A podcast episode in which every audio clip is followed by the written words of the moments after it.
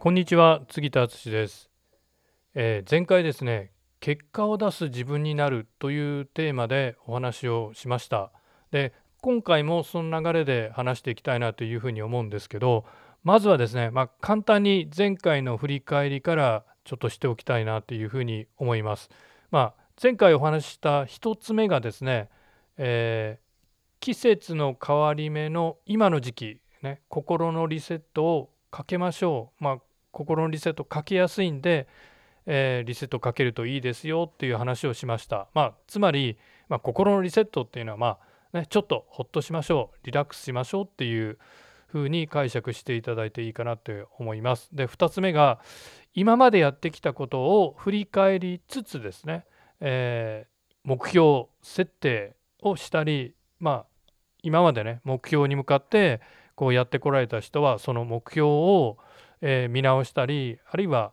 えー、目標まあ問題ない自分引き続きこれでいこうっていうんであればもう一回ね再確認するっていうことをやってみるといいよっていうお話をしました。で3つ目がですね、えー、さらに目標を達成するための行動計画も立てていくといいですよっていう話をしました。で早速今日の話に入っていきたいなというふうに思うんですけど、まあ、かつてねかつての杉田はですねコーチやコンサルに見捨てられたほどですね本当やる気のない だダメダメダメダメな起業家でした。でまあダメダメではあったんですけどねそのダメダメ自体にですね私もこういろいろいろ考えたわけですよ。なんでできないのかなってねなんなんで結果出すことができないのかな。ダメダメながらもいろいろ考えて本当ねあの試行錯誤してきました。でその中で目標を達成するためのコツみたいなものをねあのつかめるようになってから私もね変わってきました。でそのことをねこの後もしばらく何回かに分けて、えー、しばらくは目標を達成していくためのコツみたいなものについてねシェアしていきたいなっていうふうに思います。でちょっと断っておきたいんですけど これ喋ってちょっと思いついたんですけどあのなかなかねこのコツ目標達成のためのコツってちょっと言語化しづらい部分もあるんですよ。なので私もこう一生懸命その言語化しづらいところを言語化してちょっとね頑張ってやっていこうかなというふうに思ってます。で早速あの今日の話に入っていこうかなと思うんですけど目標設定って言うけど、まあ、そもそもそもねそもそも何のために目標設定するんですかっていうことなんですよ。まあ杉田さんそれはねまあ目標を達成するためにね何かを成し遂げるために目標設定ってねするもんですよってねそう言うと思うんですけどまあもうほんとその通りなんですよ。なんですけど目標を達成するためにはじゃあねどうすればいいのっていうところじゃないですか。でよくね本当ビジネスの世界でよく言われるのがまああのビジネス以外の世界でもそうだと思うんですけど、えー、結果を出すためにはね行動ね行動の積み重ねが大事。だから行動しましょう。はい行動してください。以上終わり。みたいななんか目標達成の講座とか本とかってねもうなんか多いなって思うんですよね。いろいろかじってきて思うんですけど。ででもまあ私もそうですけどね皆さん目標に向かって思うように行動できない。あるいは初めは行動できるんだけどこうずっとね続けて行動することができないとかまあその辺りでねみんな悩むわけですよ。行動しろって言っても行動できないっていうところで悩む人が多いかなって思うんですよね。でなのに、ね、行動できないのに行動しろ行動しろしかね教えてくれないコーチコンサルっていやほんとね多いんですよ。でもなまあそのこれってねなんかやっぱりできる人向けじゃないかなって思うんですよね。まあできるあんたは行動できるから行動しろ行動しろって言うんでしょってもうツッコミをね入れてやりたいかなっていうふうに思うんですよ。も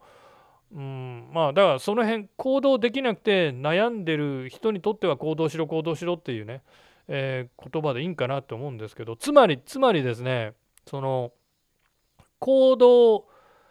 行動しようと思って行動するっていうそこのところのを丁寧にアドバイスしてくれる教えてくれる人が、まあ、世の中にはねちょっと少ないのかなっていうふうに思うんですよね。それは行動できればわけないですよね。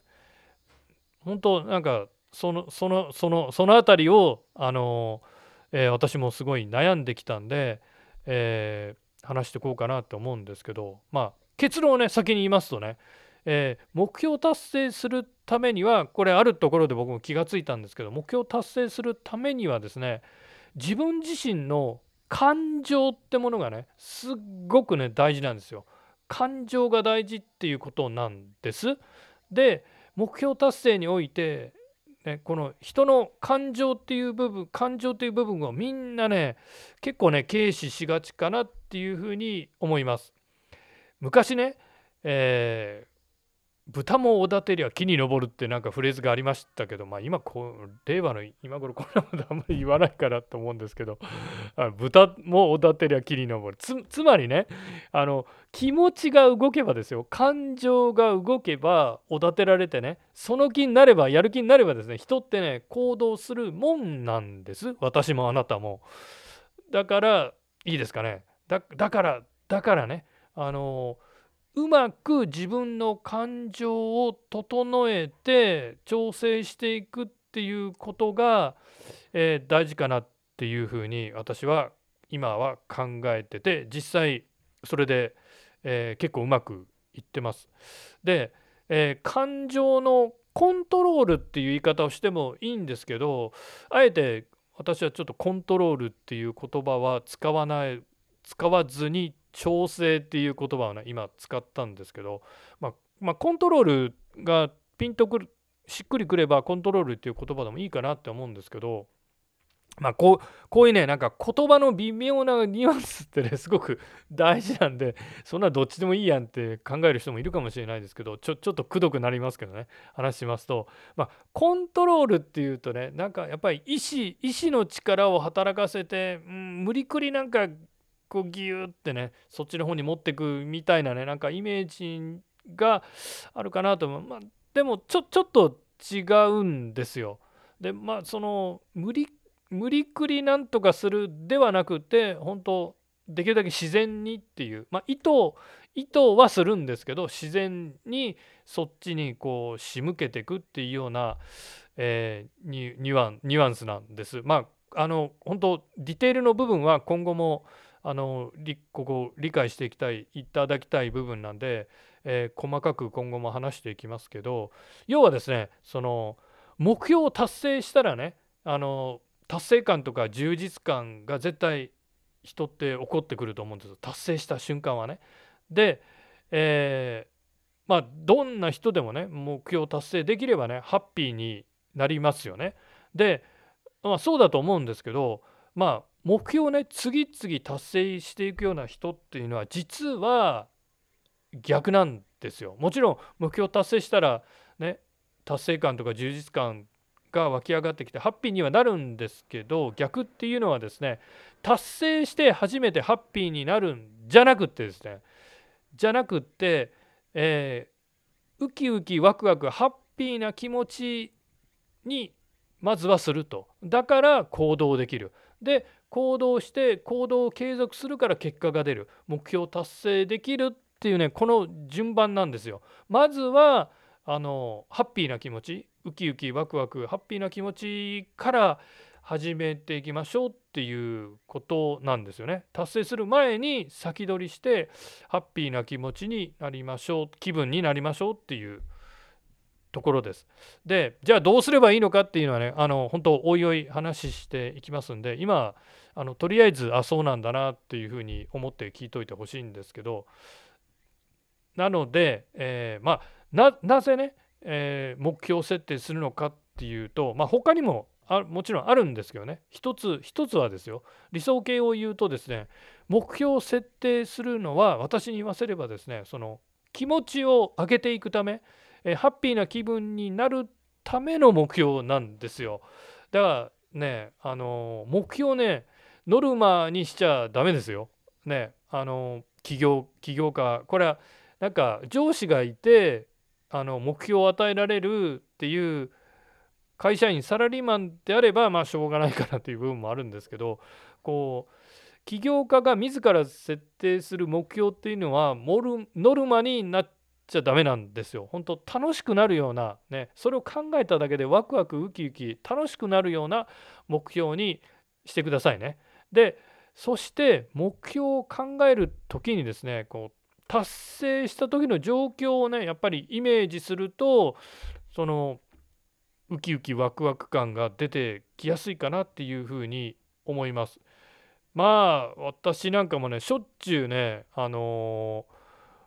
こうなったらいいなじゃなくてもうこうなこうなるだろうみたいな感じで、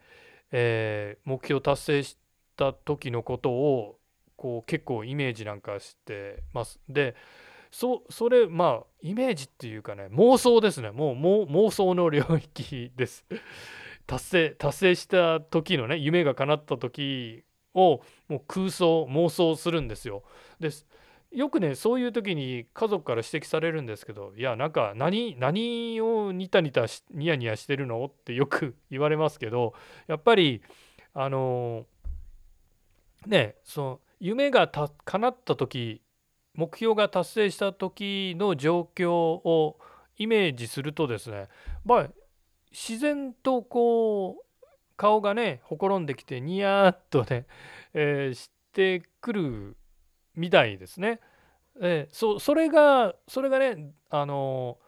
大事だと思うんですよ。で、えー、今日はですね目標を達成するためには日頃の感情をね整える調整していくっていうことが大事ですよっていう話をしました。で、まあ、今後もですねもっとあの具体的にここを掘り下げて、えー、話していきたいと思いますのでこのテーマねほんとねあのもっともっと細かいディテールがあってですねそこがね私自身すごく重要だっていうふうに考えています。なので引き続きねあのどんどん目標を達成してあなたが経済面でも心の面でもねハッピーになるための話を引き続きお届けしていきますので楽しみにしておいてほしいなっていうふうに思います。はいではまた撮っていきます。杉田でした。